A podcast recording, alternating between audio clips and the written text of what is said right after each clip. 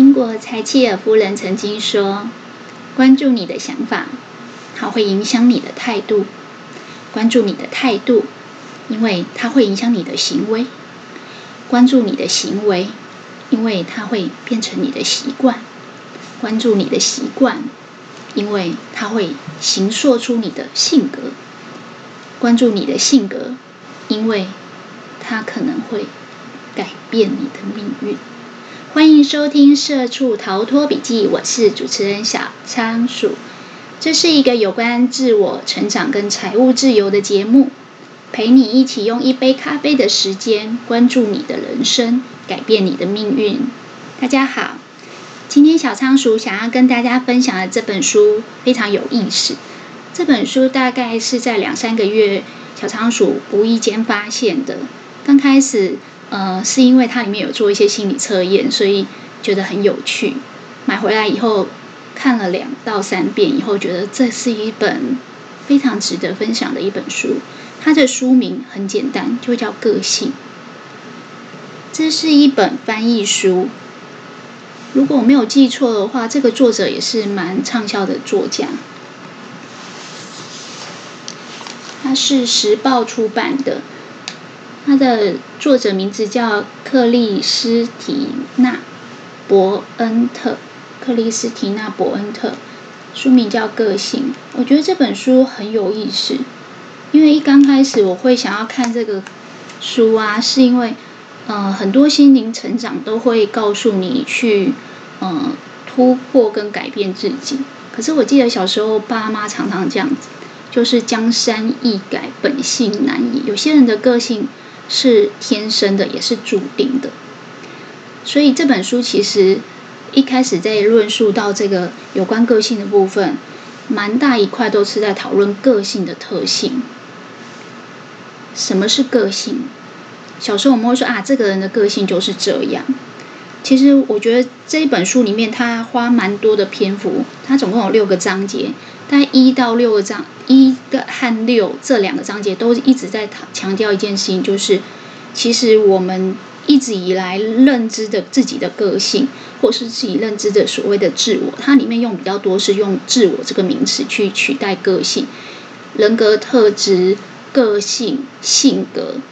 会形塑出你对自己的自我的形象。而这个自我的形象，套在现在一个主流社会里面，大家都会说，我们要勇敢做自己，真实的做自己。到底是什么是真实的自己？其实这本书的前面两整个章节讨论很多有关这个什么是自我的概念。我印象很深刻，他就讲到说，其实整个自我是一个。永恒不变的概念就是一直在改变。诶，这个就跟我们一开始讲的这个“江山易改，本性难移”的想法完全不一样。我们一开始不是会呃从小到大，或者是传统观念会认为，有些人的个性可能在呃童年的时候还会被改变，可是，一旦到了一定的年纪以后，其实个性应该是不会改变的。我觉得他这一本书看完以后，之所以会让小仓鼠觉得很值得分享的是，如果你相信个性会改变，你就会想要去改变你的个性。这也是为什么今天小仓鼠讲柴契尔这一段名言：关注你的想法、态度跟行为，甚至你的习惯，因为这些东西。不知不觉会变成你的一个性格，而这个性格就是这本书个性所讲的。当你的个性跟你的性格一旦定型、形塑出来以后，蛮多时候它就会改变你的命运。也是相对来讲，你的个性是怎样，也会决定你的命运是怎样。我相信很多人会听小仓鼠的节目，应该也是对于自己的命运，希望可以有所。突破，有所发展，在这本书里面，他花蛮多篇幅在告诉大家说，其实我们的自我跟我们的个性是可以改变的，甚至是可以去发展自己的特性，超越自己原生的个个性。很多人知道，嗯，我们要去做自己，可是常常没有搞清楚到底什么是自己。也就是说，我们可能会花很多时间在探索、在认识跟理解自己原本的个性到底是怎样。但这本书里面其实花蛮多的篇幅是告诉你，你的个性是一直不断的在改变。因为它一直在改变，因为它是善变的，所以你可能会常常觉得很矛盾。有时候，我记得里面有做一些举例，就是有在说，有时候我们会觉得自己好像嘴巴所说的，跟我们实际所做出来的行为会有不一致。那因为上一集我有讲过，我们的身体其实本质上是。喜欢一致性的，当有一些跟过去的习惯不一样的，跟过去会做的行为不一样的时候，我们会产生抗拒。所以，当你在表现不一致的时候，有些人就会说：“啊，这样我是不是诈骗集团？我是不是个骗子？”但这本书里面，其实他花蛮多的篇幅去告诉你，其实我们的个性是会改变的，而且改变的幅度比你想象的还要大。在某种呃，每一本书他在写的过程中，他都会有一个目的跟动机，甚至是一个主旨，一定是因为某一个想法，所以他起心动念的想要写这本书。我自己揣测这本书的作者的想法是，想要告诉我们，因为个性会改变，可以改变，所以你。可以主动的改变。如果你要真实做自己，在这个之前，你要先理解自己是什么。顺带一提啊，刚才有讲到它里面有一些心理测验，我觉得蛮有意思的。它里面有做一个人格特质的测验，去测验你是五大特质里面你是属于哪一种个性。那我自己的感觉是，测验的嗯属性准不准，或者是。偏向是哪一边，它都只能让你知道你当下现在的个性是怎样。但是它更深一层的主旨跟动机是要告诉你，因为它可以改变。一旦人类觉得它可以改变的时候，就会去找方法跟找方向去改变。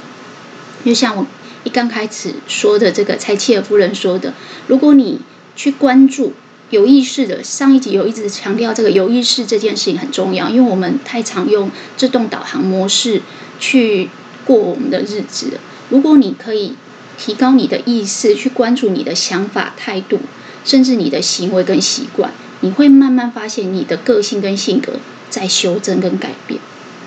而这里面呢，它其实有讲到一个名词叫社会变。变色龙，就是说，某种程度，你看在商场上相对成功的人，他们的命运可以掌握在自己手上的人，蛮多时候他们都是非常愿意修正、改变自己的自己的做法跟行为的人。所以，因为他有这种修正的能力，有这种改变性格的能力，所以在商场上或者是在各个领域里面都比较容易掌握自己的命运。自我效能感会比较高一点，然后比较容易成功。不过，为什么我们的自我会一直改变？其实，在书里面呢，他花蛮多的篇幅在讲，就是我们被很多的可能人事时地物去影响而改变。所以，如果我们想要知道什么可以改变我们，或者说掌握出。什么事情掌可以改变我们？其实蛮多时候，我们就知道如何去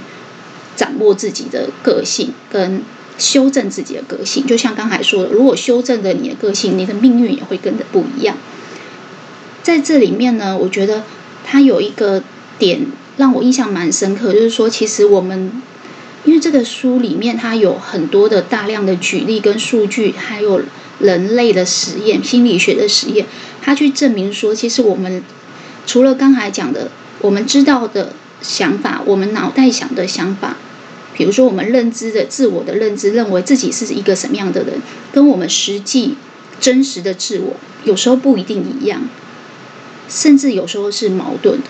可能是因为我们的大脑其实很会编故事。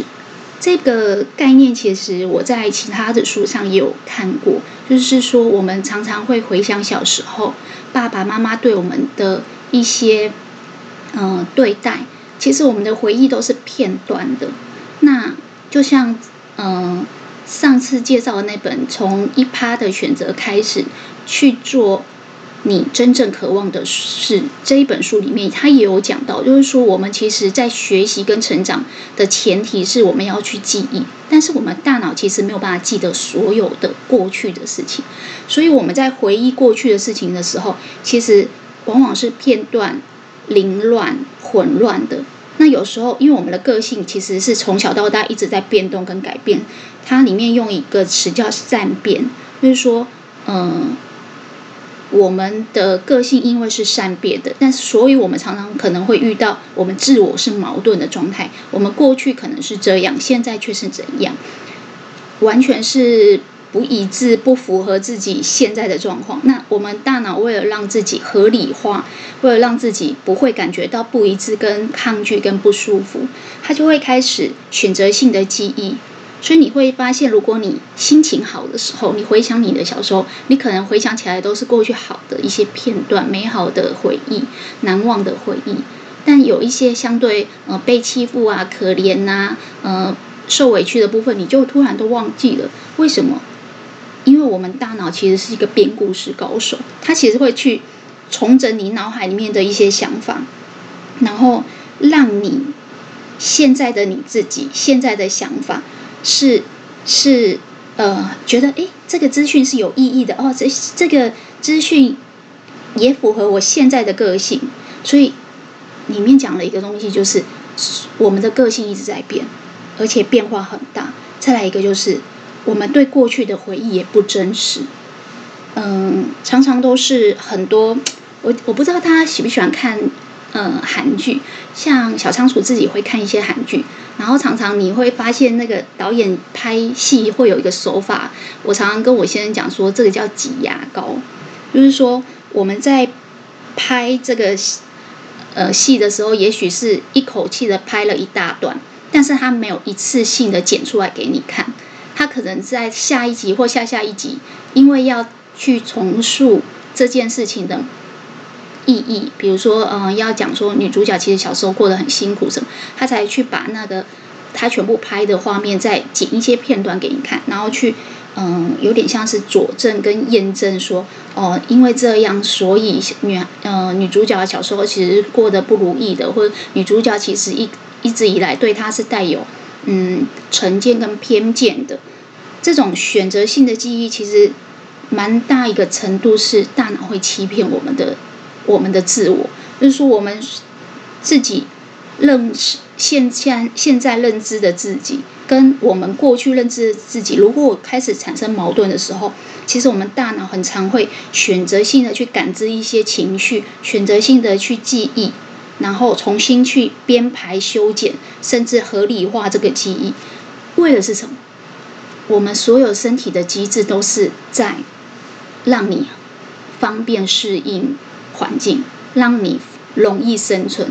像我一刚开始讲，如果你的身体感觉到不一致的时候，你常常就会觉得不舒服。这种不舒服跟排斥的感觉，大脑会尽量让它减少，所以它就会让它嗯，就是合理化。所以其实你这样子再看，你就会知道说哦，为什么有时候我会觉得自己做事情好像有一点自我矛盾，或者有时候。朋友又说：“哎、你两套标准哎，我觉得你双重人格哎。事实上，他他里面一直在讲一个东西，就是我们有一种认知了这个自我以后，我们会想要去捍卫这个自我，比如说捍卫自己的理念，捍卫自己的想法这样子的动作。那因为我们不知道我们自己的。”呃，个性其实是一直从小到大都有在改变的，所以我们会不自觉的去去去一直成长，一直去发展我们的个性。在我们发展我们个性跟成长我们个性的过程中，我们大脑为了让你就是可以诚实做自己，你觉得你一直在诚实做自己，它就会帮你去合理化，让你觉得说，哎，好像其实事情跟你现在想的都是一样的，你好像从以前到现在都是一样的。其实我觉得里面举一个蛮好玩的例子，就是那个老同学见面，他说。老同学见面十几年没见面了，难道他们从小到大个性都跟小时候一样吗？比如说小学同学见面到三十几岁，中间隔了这么多年，其实每个人的个性或多或少因为一些经历都会有改变。那为什么见面的时候我们还是觉得那种昔日的感觉，还有对方的个性啊，感觉都是很相近的？它里面就是说，哎，其实因为我们会有一种。呃，追求就是说，当我们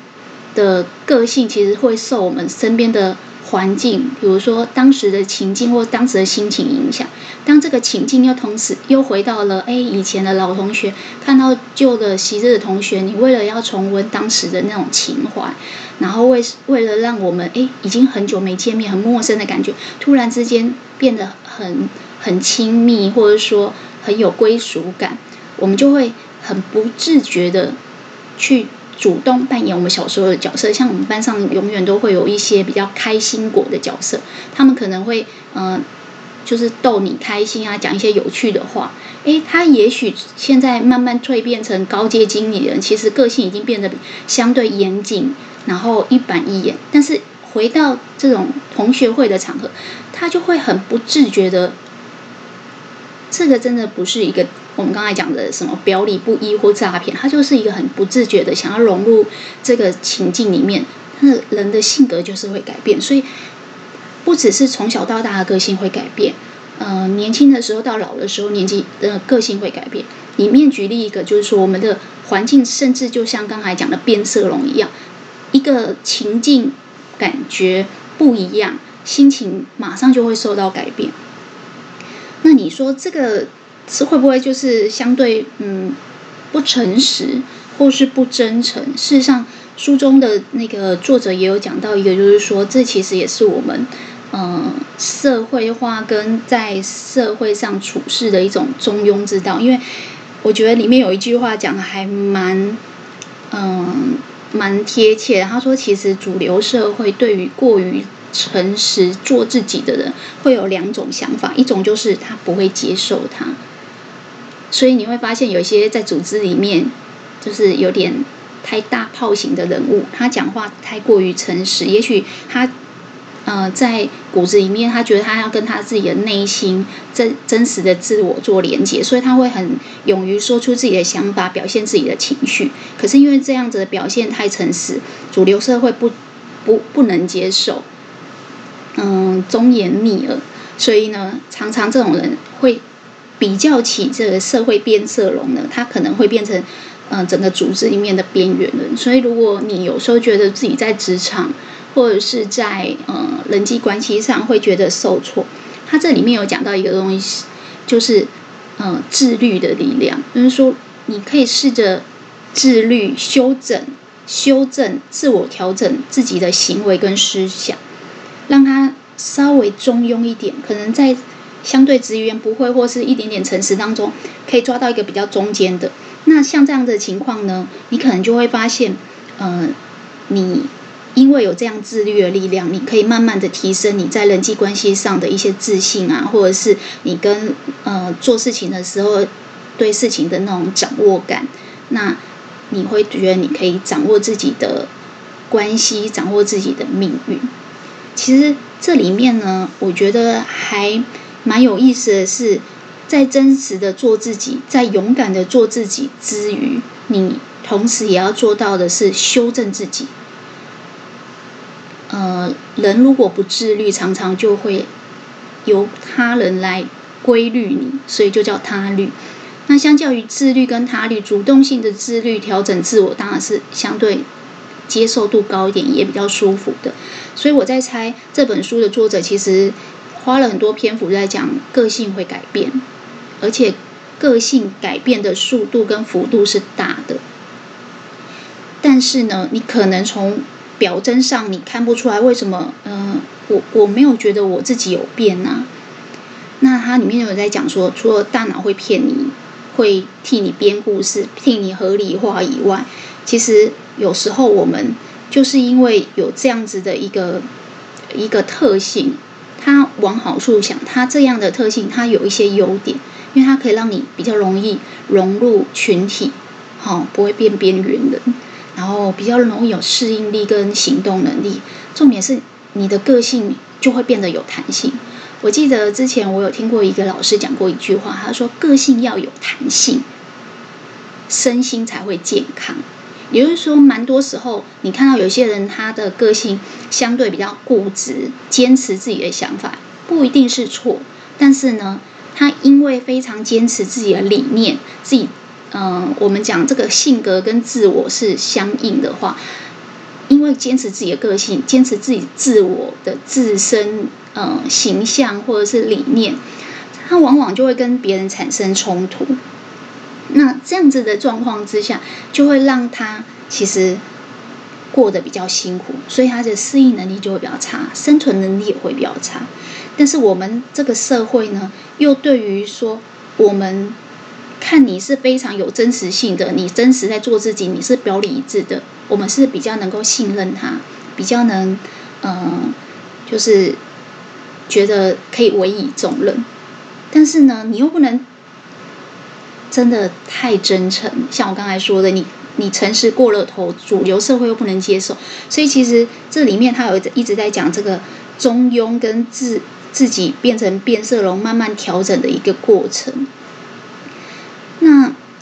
为什么我们常常会有这些嗯要调整的过程？其实跟我们所处的环境，比如说在职场或者在人际关系，或者随着年纪的经历以后变化有关系以外，我觉得里面讲到一个蛮有趣的点，就是说有时候我们自己会觉得自己跟自己不一致，不是只有刚才讲的过去的自己跟。未来或是现在的自己想法不一样，因为个性改变了，所以想法不一样。还蛮多时候是我们其实是同时间存在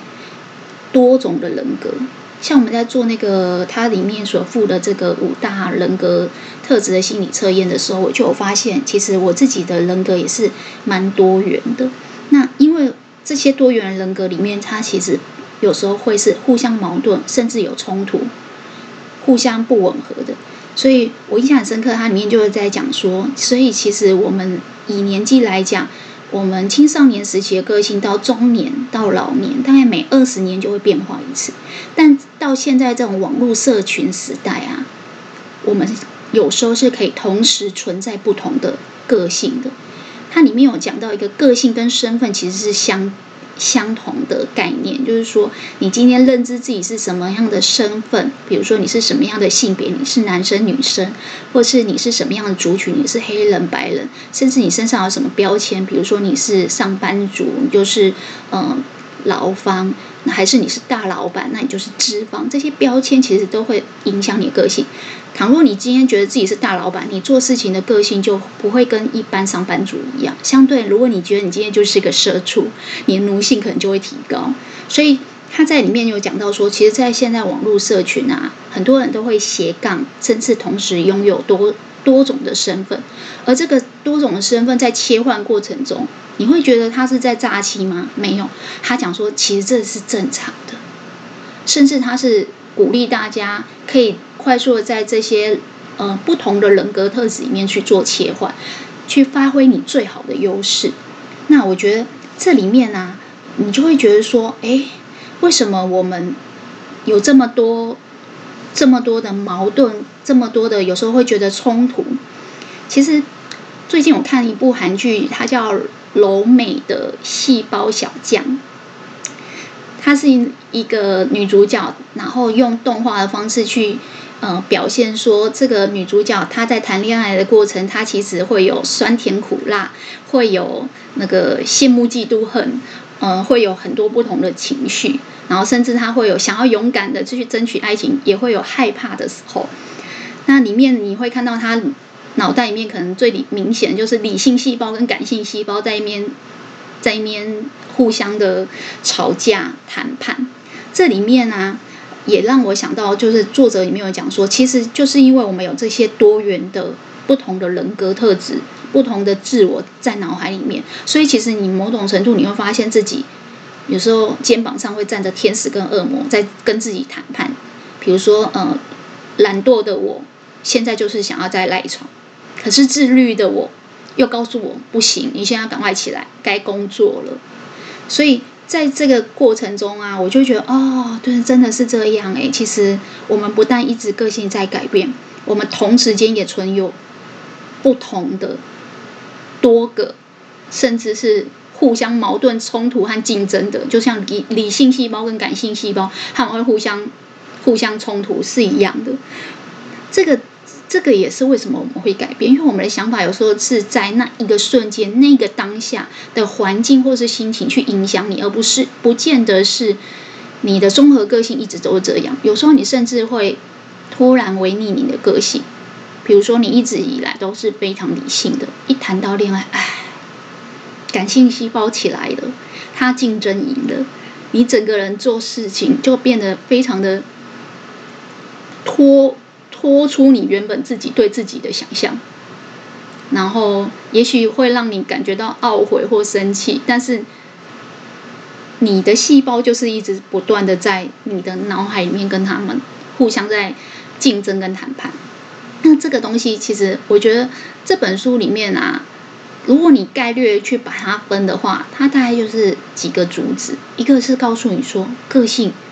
本身代表了你的身份。代表了你的呃，你的族群、你的标签，甚至个性本身的特性是一直在改变的。个性会改变，也可以改变，所以他当然最后的书的结尾就是希望你可以超越自己的个性。所以我记得他的书标里面就是副副副，啊，这叫什么？副标题就是在讲说。不只要成为自己，更要超越自己。就是说，当如果你了解自己跟掌握自己的个性到底是怎么样形成的，你才可以